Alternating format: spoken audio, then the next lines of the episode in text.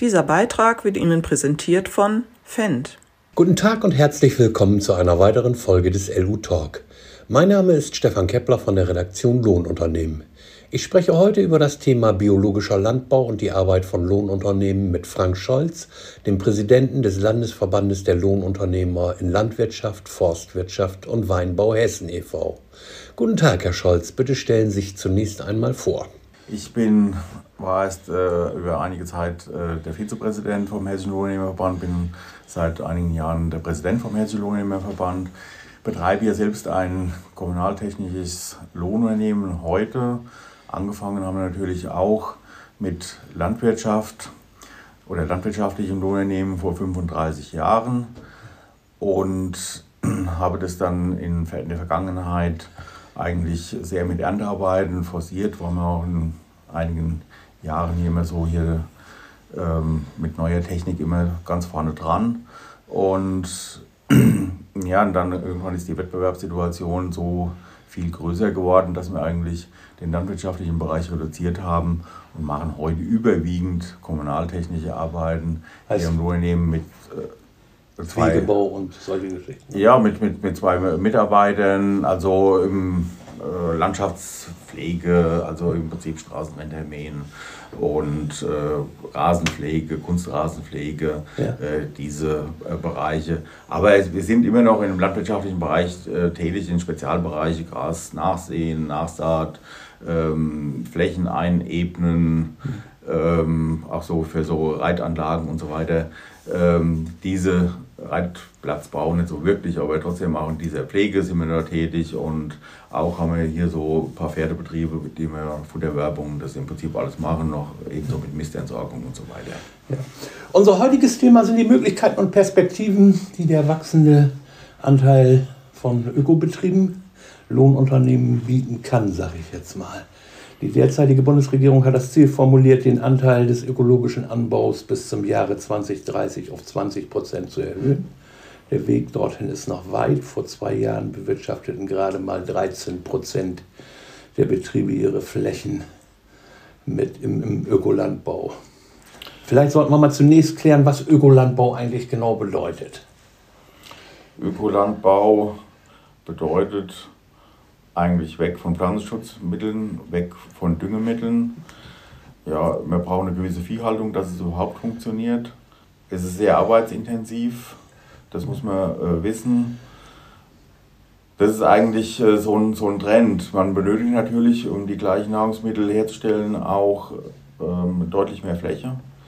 Das bedeutet Ökolandbau, wo, wobei die Zahlen, die hier genannt wurden, eben in der Frage in Hessen ja so ein bisschen anders aussehen. Wir haben ja in Hessen sind wir eigentlich ziemlich vorne dran mit Bayern. Bei uns sind mittlerweile an die 30 Prozent der Fläche im, im Ökolandbau.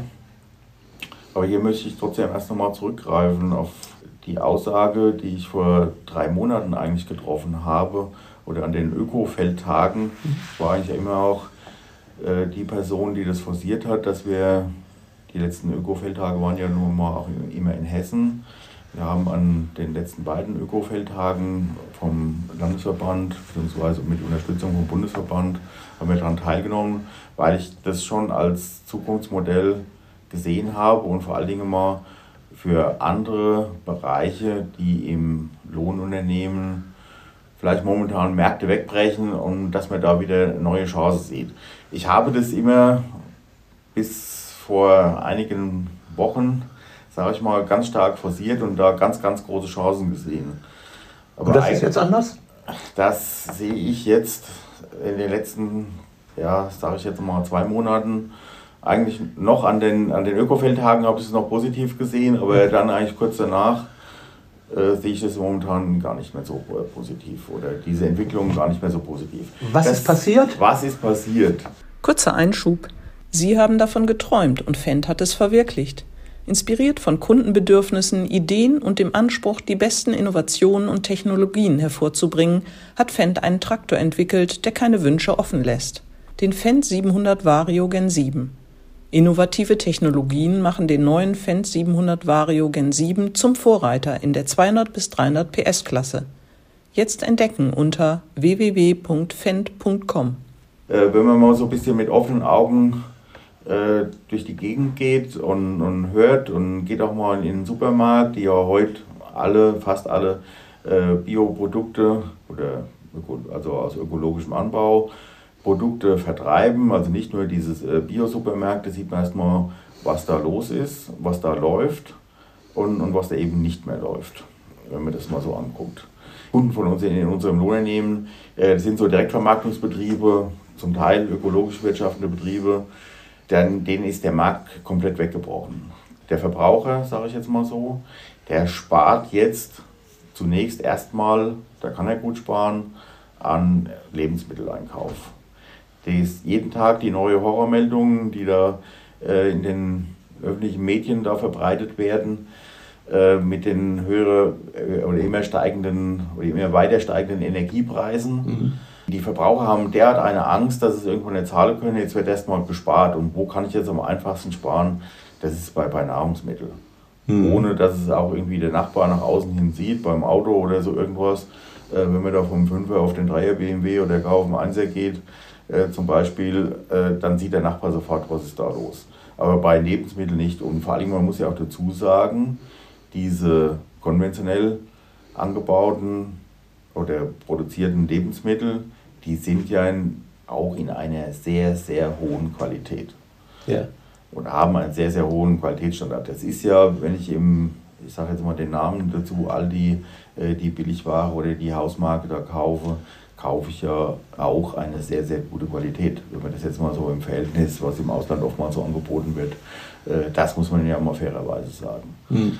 So, und da wird eben gespart. Und äh, ich höre von einigen Direktvermarktern, oder auch der Trend war ja mit den Hühnerimmobilien vor drei Jahren, ich habe das immer ganz groß als Zukunftsmodell angesehen. Ja. Das hat sich jetzt momentan komplett zerlegt. Äh, das ist die verkaufen keine Eier mehr für 40 oder, oder weniger äh, für 40 oder 45 Cent, sondern die kaufen die billigsten, die irgendwo aus der polnischen Legebatterie kommen, für, für 28 Cent. Das Aber meinen Sie nicht, dass dieser Trend sich wieder umdrehen könnte, wenn diese Krise mal vielleicht irgendwann wieder. Das, das kann sich sein, das kann sein, dass sich dieser Trend umdrehen ja. äh, kann wieder, aber zumindest mal wird jetzt erstmal dem Normalverbraucher so viel Geld aus der Tasche gezogen, dass sich dieser Trend, würde ich mal sagen, in den nächsten drei, vier Jahren nicht wieder zurückholt. Ja. Viele sind jetzt in einer finanziellen schwierigen Lage oder auch für viele, die, die können das überhaupt nicht mehr stemmen.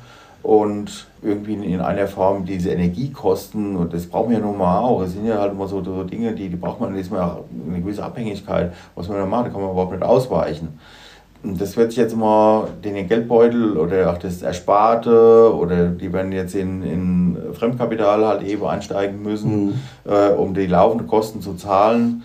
Äh, das wird sich jetzt mal mindestens mal für die nächsten zwei, drei Jahre hinziehen. Dann ja. kann das natürlich durchaus sein, dass es wieder so eine Entspannung gibt. Ich sag's, äh, ich möchte es mal so einfach beschreiben. Bei uns ist ja hier auch so ein Bio-Supermarkt, das äh, Paradieschen hier unten in Altenhaslau. Ähm, ein guter Freund war von mir, Umsatzeinbrüche von 40 bis 45 Prozent. Die Leute, die sich das leisten können, die kaufen nach wie vor diese Bioprodukte, keine Frage. Aber die Leute, die das auch gern essen würden oder den Vorteil da drin sehen für sich als in der menschlichen Ernährung, ähm, die können sich das einfach nicht mehr leisten. Hm. Das ist die, die, die Marktsituation. Ja. Und deshalb sehe ich also momentan das Modell Ökolandwirtschaft, ja, der Markt wird sich verkleinern, deutlich verkleinern, ja. vielleicht noch eine Größenordnung von 3 bis 5 Prozent. Diese finanziell besser gestellten Leute werden das nach wie vor hier weiter in Anspruch nehmen, keine Frage. Die sind auch davon überzeugt. Aber halt so diese. Breitere Menge an, an Verbrauchern, äh, die man halt eben dafür auch braucht, um dass das ganze System am Laufen bleibt, mit der Vermarktung, mit, äh, mit, dem, mit der Weiterverarbeitung und so weiter, die werden eben wegfallen erst ja. in nächster Zeit. Aber kommen wir trotzdem nochmal zurück zur, zur Produktionsseite. Also Vertrieb ist die eine Sache, erstmal muss es ja produzieren. Sie sagten, hier in Hessen ist der Anteil bei 30 Prozent oder war bei 30 Prozent. Ja, ist, ist auch noch. Ich meine, man kann ja so leicht jetzt nicht mehr raus oder man kann ja so leicht die, diese diese Dinge nicht umstellen. Also es ist ja nicht so, dass man jetzt sagt, okay, jetzt äh, morgen äh, stellen wir wieder um und das sind ja zum Teil auch äh, Verträge, da muss man dann äh, Dinge, müsste man auch Zahlungen zurückzahlen und so weiter, was da ist. Also man kommt ja jetzt von heute auf morgen nicht raus, aber jetzt ist erstmal die Situation, dass das Preisniveau von dem erzeugten Produkt in Bioqualität oftmals unter dem konventionellen entsteht. Das, mhm. äh, andere Entwicklung ist ja jetzt bei, bei Milch zum Beispiel auch, da diese wie Bärenmark oder so diese Exklusivmarken, da sind ja die Abschlüsse vom, für November jetzt, die sind ja tiefer wie auf dem freien Markt. Die ganzen Märkte sind verschoben. Und es gibt auch irgendwie keine so richtige Sache, dass, dass einer sagen kann, so sieht es jetzt im, im Dezember aus, so wird es nächstes Jahr aussehen. Das weiß momentan keiner, wo, wo, wo das hinführt. Und äh, man sieht es ja, wie sich das alles so total verändert hat, egal ob das jetzt bei Photovoltaik ist, äh, sagen wir, die, die, was die großen Betriebe sind, die gehen heute an die Strombörse und dass es irgendwie überhaupt noch geht. Äh, der Milchpreis, ähm, ja, der ist zwar relativ hoch, aber der Markt wird sich reduzieren, weil einfach die Produkte an der Ladentheke so teuer geworden sind. Wie professionell produzieren diese Ökobetriebe hier? Da haben wir auch von bis dabei. Also da muss ich auch sagen, viele Betriebe haben ja damals eigentlich umgestellt. Vor allen Dingen viehhaltende Betriebe haben umgestellt, um an den Zuschuss dran zu kommen. Anders geht es bei vielen auch nicht. Ich sage jetzt mal, im grünen Betrieb ist das ja auch kein Problem. Am Ackerbaubetrieb, das ist ja oftmals nur ein Teilbereich, aber im Ackerbau, da sieht es schon anders aus. Wer da nicht einigermaßen professionell im Ökolandbereich. Und ich habe immer eigentlich schon gesagt, der Ökolandwirt muss der bessere Landwirt sein, wie der konventionell Wirtschaftende. Und das sieht man ja auch mit den Ökofeldhagen. Da sind ja die Besucher, weiß man, ganz, ganz viele konventionell wirtschaftende Betriebe, die sich einfach so Teilbereich abgucken wollen. Mhm. Oder sich informieren wollen, was machen die besser. Oder zwei andere Punkte sind ja momentan noch zu sehen. Äh, die, die Zulassung, hier speziell in Deutschland, Europa, an Pflanzenschutzmitteln. Da verlieren jedes Jahr jede Menge an Pflanzenschutzmitteln. So, und es kommen fast keine Neuzulassungen mehr. Äh, so, dass es eigentlich in, in ein paar Jahren wird es so sein, dass da so gut wie keine Pflanzenschutzmittel mehr hier zur Verfügung stehen. Das ist der eine Punkt. Und jetzt hat man durch diese Energiekrise den zweiten Punkt herbeigeführt, dass man industriell hergestellte äh, äh Düngemittel, dass die hier zumindest mal in, in Deutschland, Europa nicht mehr in dem Maße zur Verfügung stehen werden. Das kann vielleicht auch kurzfristig sein, das kann nächstes Jahr äh, wieder ganz anders aussehen, aber jetzt aktuell ist es so. Und jetzt ist es ja auch momentan so die Situation, was so die, die guten Betriebsleiter sind, die sagen, wir verdienen momentan gutes Geld. Aber wir müssen das Geld einfach mal zurücklegen für nächstes Jahr, für in zwei Jahren. Weil dann wird es irgendwann so sein, da haben wir eine teure Ernte hingestellt und die Produktpreise gehen wieder, gehen wieder in den Keller. Und, und dann brauchen wir das Geld. Das verstehe ich jetzt momentan auch nicht so ganz. Es wird ja nach wie vor investiert. Da nimmt keiner Rücksicht auf irgendwas. Es wird investiert und das ist momentan so, sehe ich da drin die ganz, ganz große Gefahr. Das hat jetzt mal nichts mit äh, Ökolandwirtschaft, das ist jetzt allgemein mal äh, mhm. gesprochen mit Landwirtschaft zu tun. Ebenso sehe ich auch den Punkt da im, im Lohnnehmen. Also ich sage momentan echt mal so ein bisschen Vorsicht. Aber jetzt kommen wir wieder zurück zu den ökologisch wirtschaftenden Betrieben. Als Chance insgesamt für den Markt sehe ich das nach wie vor. Aber man wird halt zwangsläufig so darauf hinkommen müssen, aus den anderen Punkten, die ich eben genannt habe. Ob er jetzt ist, äh, voll das, äh, der ökologisch wirtschaftliche Betrieb oder ob das in Teilbereiche, ob das eine Mischung gibt, so sehe ich das. Mhm. Äh, also sagen wir mal, es wird auch diese mechanische Unkrautbekämpfung äh, aus anderen Gründen auch raus, die wird zunehmend an Bedeutung gewinnen. Und in welchen Bereichen sehen Sie Lohnunternehmen? Ich sehe den, das Lohnunternehmen ja, schon auch ähm, in, in den Pflegemaßnahmen, in der Hacktechnik, wobei ich dazu sagen muss, das ist nicht einfach. Das ist oftmals so ein Stundengeschäft und man muss da wirklich auf Auslastung gucken. Ich sage mal, der, der Striegel wird nicht die, die Maschine sein. Aber eine gewisse Hacktechnik, äh, ich sehe es da vielleicht sogar in, in dieser Robotertechnik, die jetzt auf den Ökofeldtagen schon in einem größeren Maß zu sehen war, ähm, das ist Lohnunternehmermaschine. Und die Maschine, die zum Beispiel auch bei uns auf dem Stand äh, von Gerford, kann im Prinzip auch rund um die Uhr laufen, ähm, zu den Zeiten, weil man kriegt ja keine Arbeitskräfte mehr dafür. Und ohne, ohne Hacken, also ohne dass man den, den äh, Bestand einigermaßen beikrautfrei hält, einigermaßen, so hundertprozentig man es eh nicht, äh, ist es so arbeitsintensiv, also mit Manpower äh, bestückt, die Leute, die gibt es ja einfach nicht mehr. Mhm. Und das muss Technik ersetzen. Ja. Und die Technik ist auch in, nicht in allen Bereichen, aber in vielen Bereichen ist die soweit. Das ist auch teure Technik, wenn man hier äh, so sieht, bei drei Meter haben wir da von 120.000 Euro gesprochen, plus den Traktor. Aber trotz alledem, wenn das Teil, sage ich jetzt mal, vier Wochen im Jahr rund um die Uhr läuft, ist es in jedem Fall besser wie ein, wie ein Mähdrescher. Ja. So, und da drin sehe ich die Chance und es ist ähm, technisch hoch, äh, äh, ähm, hochlastig, muss ich jetzt echt nochmal sagen. Man braucht natürlich, auch der Lohnnehmer braucht auch entsprechend den Fahrer dazu, das Bedienpersonal dazu.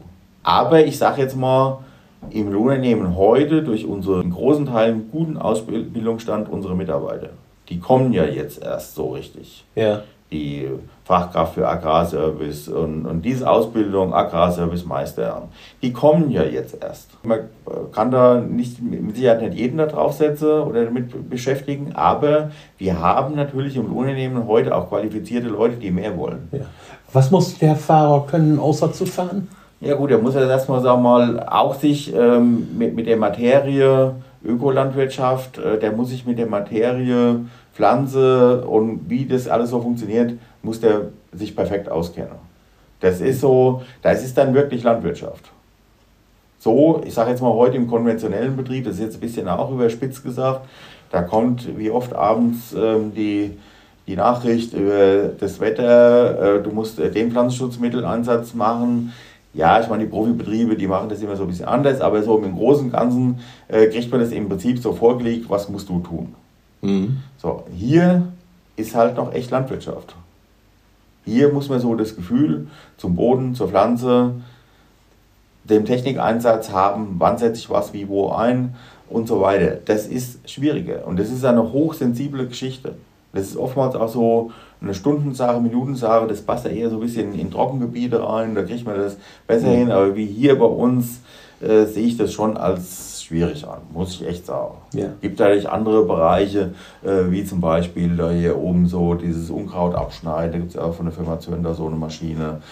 Das sind so Dinge, ja, das sind Lohnnehmermaschinen. Da kommt es jetzt auch mal auf mhm. das äh, Bedienpersonal nicht ganz so drauf an, aber die Investitionssumme ist dann so hoch und wo ich dann auch wieder viele Flächen machen kann und, größere Gebiete machen kann. Ich sage ja so, der einfache Striegel wird es nicht sein. Mhm. Aber so diese spezielle Hacktechnik heute, die heute auch in, in sehr extreme Größenordnungen finanzieller Art reingeht, die wird es sein. Ja. Hat es denn auf den Ökofeldtagen schon entsprechende Nachfrage von ökologisch arbeitenden Betrieben gegeben nach solcher ja, Technik? die gab es, keine Frage. Es ist natürlich immer wieder, es muss auch erstmal diese Dienstleistung angeboten werden. Das ist so auch nicht so ein bisschen ein Umschwung ähm, ich sage jetzt mal, die, die, die Bereitschaft der Landwirte ist auch nicht immer so da, dass sie das dem Lohnunternehmer zutrauen. Ich sage jetzt mal, hier muss auch, äh, die Lohnunternehmer müssen ein bisschen Vorleistung geben. Äh, müssen jetzt eben mal zeigen, dass es doch geht. Ja. Also ich, ich glaube, dass das ein, ein Marktpotenzial ist, aber hier ist auch so ein bisschen Arbeit erstmal dran. Wie glauben Sie, dass Sie da Vertrauen aufbauen können? Ja, indem er jetzt einfach mal äh, Vorreiter geht in, in, in gewisse Dinge und, und das immer ja. zeigt, dass es funktioniert. Und Hacktechnik könnte da. Zum Beispiel Hacktechnik kann ein Punkt sein. Es gibt aber viele andere Bereiche, äh, die das äh, so, so äh, sind, genauso auch mit der Ernte. Das hat nicht nur mit, mit Ökobetrieben zu tun. In, ich war ja schon öfters in, in Kanada, in Amerika oder in so Ländern, wo das so ist. Da war ja schon immer dieser Schwartrusch ähm, sehr verbreitet, weil aufgrund in Kanada von Reife Tagen, wo die Feldfrüchte reifen können, äh, sehr kurz sind. Oftmals spricht man ja von dem kanadischen Sommerweizen um 150 Tage Weizen. So. Und der wird aber dann nicht reif, so von sich aus. Das heißt also, die mähe das mit dem Schwartmäher ab und dreschen dann mit dem Pickup. So, ähnlich sehe ich das auch bei den, bei den ökologisch wirtschaftenden Betrieben. Wenn man hier die Ernte im Prinzip, oftmals ist es ja doch nicht so ein lupenreiner Bestand und das Wetter passt nicht so ganz. Äh, wenn man dann hier mit, mit dem Schwartmäher äh, praktisch mäht, also mit den wirklich guten Schwartmähern, dann mit einer entsprechenden Pickup am Mähdrescher äh, dran, die die Verluste praktisch ja, auf jeden Fall sehr, sehr minimiert, also wenn man mit irgendwas äh, Normalem arbeitet, dann kriegt man das Material trocken und es lässt sich vor allen Dingen gut dreschen. Äh, also mit, mit, mit hoher Leistung, weil wenn man das jetzt mal so acht oder zehn Tage bei entsprechender Wetterperiode vorher abgemäht hat mhm. und, und kann dann eben damit fahren. Diese Dinge sind Lohnnehmermaschinen. So ein Schwartmäher sprechen wir heute auch da schnell von 250.000 bis 300.000 Euro und die haben wahnsinnig Leistung, äh, was man da runterkriegt. Man kann da also fahren und äh, genauso auch bei so einem Pick-up, da sind wir auch schnell bei 70.000, 80.000 Euro. Äh, die kann man aber allerdings an jeden Meter dranhängen. Mhm. Und äh, da, also da sehe ich auch Chancen da drin, bei ja. immer mehr werdenden, wenn der Trend sich so weiter fortsetzt. Ich stelle mir jetzt vor, dass die Betriebe ja noch nicht flächendeckend so vertreten sind. Heißt das auch, dass der Umkreis, in dem ein Lohnunternehmer sich bewegt, wächst? Das kann unter Umständen so sein, dass der dann weiter, also praktisch größere Gebiete abdecken muss. Da muss ich natürlich immer wieder sagen, das wäre ja manchmal auch sinnvoll beim, beim Häcksler oder beim Mähdrescher das so zu tun. Aber da haben wir halt in Deutschland das große Problem hier mit den Maschinen umsetzen über größere Entfernungen, äh, dass man das hier nicht hinkriegt. Also ja. ich sage jetzt mal so bei einfacher Hacktechnik oder so, was ja nicht so überdimensionierte große Maschinen sind, ist, das, sollte das nicht das Problem sein. Aber äh, wenn das hier bei großer Erntetechnik ist, dann sehe ich das als Problem. Ja. Wenn ein Lohnunternehmen gemischt arbeitet, also sowohl für konventionelle Betriebe als auch für Ökobetriebe. Gibt es da irgendwelche Dinge, die zu beachten auch, sind? Auch das ist schwierig. Ähm, also wir hatten das hier immer wie wir noch intensiver in der Landwirtschaft drin waren, jetzt bei Erntearbeiten, ja, zum Teil auch, muss entsprechend die Maschinen zwischendrin gereinigt werden, also der Mähdrescher vor allen Dingen mal und jetzt beim Häcksler spielt es nicht ganz so die Rolle. Aber äh, beim Mähdrescher ja, genauso ist es auch bei der Aussaattechnik, da müssen die Maschinen picobello sauber sein. Also wenn man jetzt mal so schnell unter dem Tag äh, da mal wechseln will, das haut dann in der Regel nicht hin. Ja. Da muss man äh, dann schon mal hier heim und da muss er wirklich mit Staubsauger und äh, das, also ja, es ist immer schlecht. Äh, irgendwo sitzt dann doch noch entweder ein behandeltes Korn, äh, also Saatgut, Korn ja. Äh, irgendwo in der Maschine und das fällt dann gerade im Ökobetrieb dann irgendwo raus, dann kann es unter Umständen schwierig werden. Also ja. das muss man schon so sehen, diese ökologisch wirtschaftenden Betriebe sind auch sehr stark unter, mit Kontrollen unterworfen. Mhm. Da kann sowas ganz schnell ganz richtig schief ausgehen. Und hat was für Konsequenzen dann? Ja, dass die unter Umständen ihren Ökostatus aberkannt kriegen und äh, Zahlungen zurückleisten müssen und so weiter. Also sollte man auch Also da sollte man sein. echt schon so ein bisschen vorsehen und da wirklich sauber arbeiten, sonst äh, bringt man diese Betriebe ganz, ganz schnell ja. in Schwierigkeiten dann letztendlich schuld war immer der Lohn. Sind Sie mit Ihrem Unternehmen auch für, für Ökobetriebe unterwegs? Ja, wir waren auch immer. Was? Jetzt, jetzt momentan auch noch, immer noch. Äh, sagen wir, jetzt ist halt bei uns, äh, ja, wir machen jetzt im Prinzip so keine Aussaat mehr, wir sehen nur noch Gras und äh, so äh, Sondersachen. Aber ähm, in der Vergangenheit war das da bei der Einzelkantsaat, das macht heute mein Mitarbeiter. Ähm, ja, dann wird halt die Maschine richtig sauber gemacht. Also wir wissen, wo es drauf ankommt, mhm. das gemacht. Wir sind heute noch für Ökobetriebe tätig, äh, zum Beispiel mit Grasmähen, mit äh, Doppelmessermähwerk oder Fingerbalken. Äh, diese Techniken, das, äh, da war schon immer so, ich will nicht sagen, so ein bisschen ähm, technischer Vorreiter hier und mit allen ja. Problemen auch, muss ich auch dazu sagen. Und haben auch so vieles äh, schon, schon hinter uns. Äh, was nicht funktioniert. Und heute wissen wir halt eben so diesen Stand, wo die Grenzen sind von dieser Technik und was funktioniert. Aber ja. trotz alledem sind es so Trends, Wie die sich jetzt auf Dauer äh, fortsetzen, weiß ich echt nicht. Also ich habe mir vor diesem Gespräch echt da ganz viele Gedanken gemacht und ähm, würde echt äh, ganz gern jetzt mal für mich aus den Satz hier verwenden, was interessiert mich mein Geschwätz von gestern. Weil das ist für mich ist das irgendwie auch momentan gar nicht so richtig fassbar, äh, wie sowas, so, ein, so ein Trend äh, sich in, in drei Monate, der sich eigentlich jetzt doch über einige Jahre aufgebaut hat, so ja. C. Es war ja immer sehr C, diese Entwicklung. Und, und jetzt will ich das auf einmal innerhalb von zwei oder drei Monaten so komplett zerstören. Glauben Sie, dass die Bundesregierung, die jetzige, dagegen steuern wird? Oder wird sie an ihren Plänen festhalten? Die ja durchaus ehrgeizig sind. Ja, ja, die sind, sind ehrgeizig.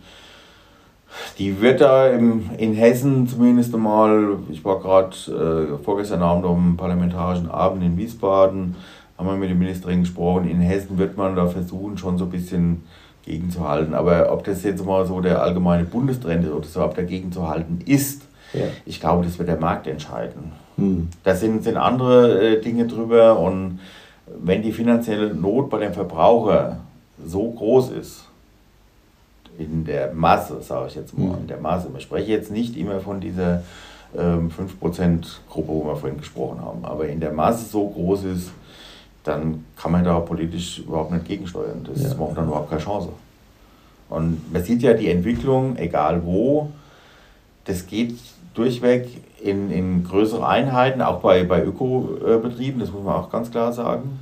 Äh, das geht in richtig große Einheiten auch dahin. Und weiß ich nicht, ob der so die, dieser kleinere Direktvermarktungsbetrieb, ob der das auf Dauer so darstellen kann, ob der es durchhalten kann. Und äh, so geht es ja im Prinzip in fast allen Bereichen. Ein entscheidender Punkt, jetzt mal ohne, ohne Ausgang, aber man sieht ja schon so halb den Ausgang, war, wie der ganze Ökobereich denn die Vermarktung auch über die Supermarktketten gemacht hat. Hm. Das war eigentlich mal die Einleitung zum Ende dieses Systems. Weil die, die Supermarktketten, die bestimmen ja in allen Bereichen letztendlich den Markt und den Preis. So, und jetzt kommt die ja schon immer mit zurecht. So, das ist äh, die ganze Geschichte. Jetzt sind wir an dem Punkt da. Am liebsten hätte man ja, dass man diese Ökoprodukte zum Preis oder so um den Preis von dem äh, konventionellen äh, Produkt hätte. Das ist ja momentan die Geschichte, das geht aber nicht. Sag mhm. mal, das ist einfach, das hängt mit dem, mit dem System zusammen, das ist arbeitsintensiver, äh, man braucht da mehr Stunden, es muss, muss für die Fläche, man braucht auch mehr Fläche unterm Strich, um, um das Gleiche dahin zu kriegen. Und das muss man natürlich auch sehen. Also wenn man jetzt mal den, den, den Marquardt äh, von Pence äh, seine Rede da sich immer wieder mal anhört, die hält er ja im Prinzip auch schon über viele Jahre mehr oder weniger gleich.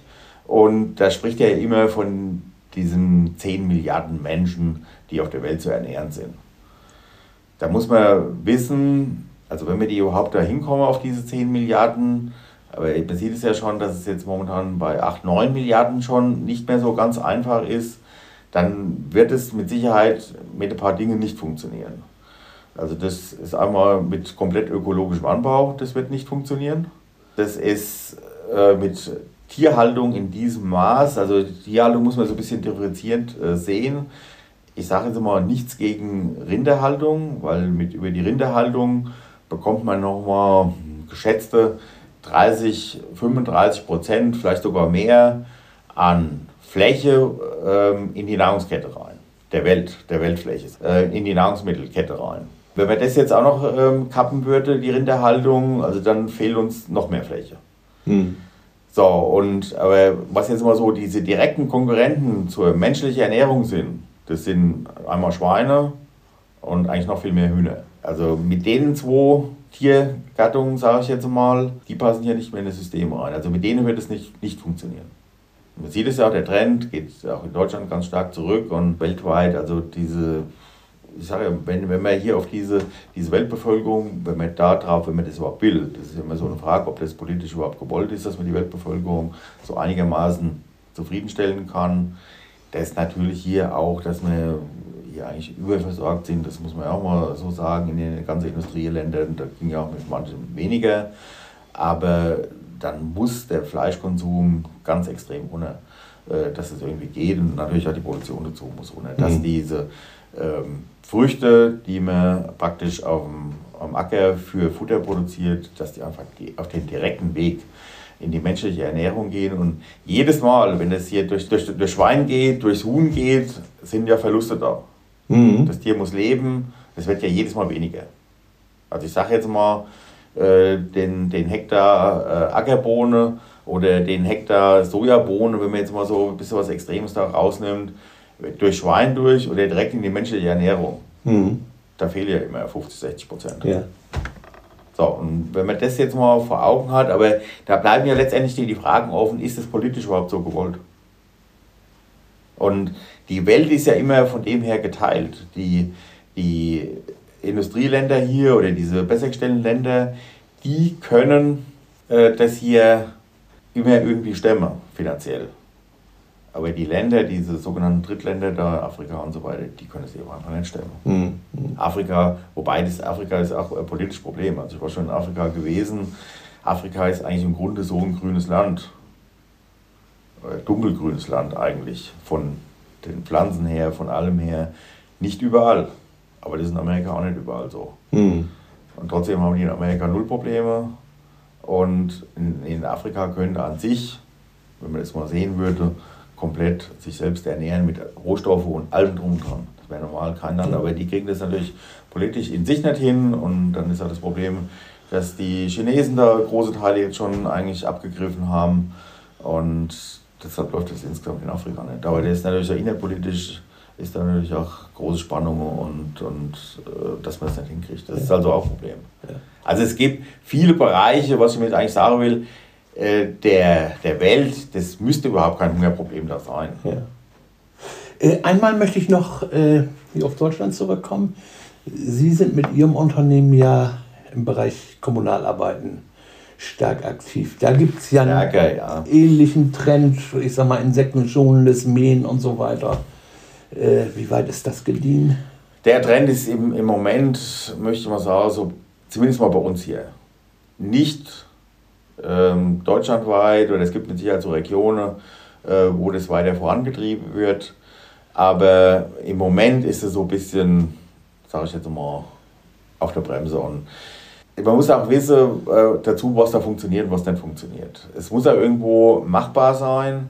Und äh, genauso sage ich auch, das muss ja irgendwo so ein bisschen ein Konzept sein.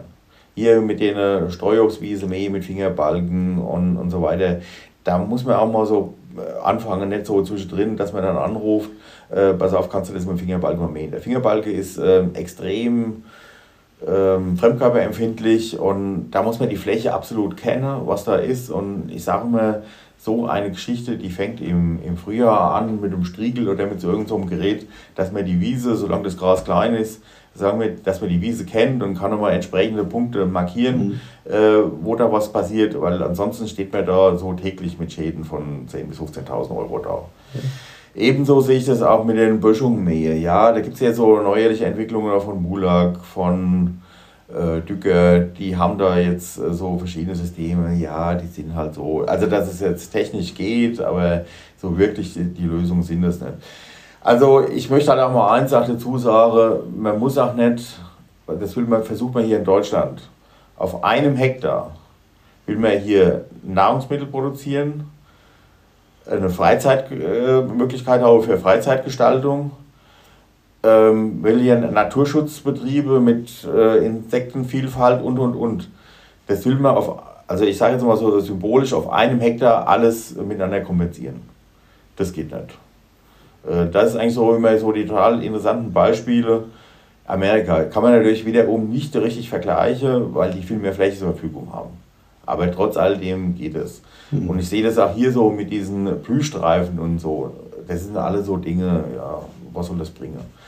Ähm, meiner Auffassung nach gehören hier so äh, Gebiete und die gibt es hier überall. Dass man die wirklich der Natur überlässt und, und das selbst so gehen lässt und auch nicht da irgendwie mit Fingerbalge oder irgendwelche Dinge da rummacht. Äh, sag mal, die Natur regelt das für sich selbst. Das sind so äh, Bereiche, die im Idealfall gehören die noch mit vernetzt. Da sind wir hier im, im Linsengericht waren wir ja vor Corona eigentlich ganz gut dran. Jetzt ist es immer so ein bisschen durch Corona, ist es immer so ein bisschen mhm. verschleppt worden, aber da sind wir jetzt, gehen wir jetzt auch wieder neu dran. Äh, dass wir das so hinkriegen, dass wir einfach von den Blühstreifen und den ganzen Blödsinn da wegkommen und äh, dass wir hier einfach da, wo es geht, wo die Böden das entsprechend hergeben, ähm, Nahrungsmittel produzieren und das möglichst intensiv, sage ich jetzt mal, und dass man das kostenmäßig irgendwo so ein bisschen im, im Griff hält und den anderen Kram irgendwie, das gehört natürlich auch mit dazu. Es gehört mit dazu, es gehört auch eine Artenvielfalt mit dazu und, und da gehört, gehören auch Nützlinge mit dazu, gratisieren werden in Zukunft wichtiger sein für, für die Landwirtschaft, aber das muss nicht alles auf demselben Hektar äh, äh, mhm. passen. Sondern es gibt da Bereiche und da gehört auch der Wald und äh, solche Bereiche, Grünland, Regionen, äh, die gehören halt eben da entsprechend damit dazu. Ja. Schönes Schlusswort, Herr Scholz, ich danke Ihnen. Das war Elu Talk. Wenn Sie sich für weitere Themen aus der Welt der Lohnunternehmen interessieren, besuchen Sie uns gerne auf www.elu-web.de oder bestellen Sie eine unserer Printausgaben als Einzelheft. Sie wollen die Redaktion direkt erreichen? Schreiben Sie an redaktion@beckmann-verlag.de.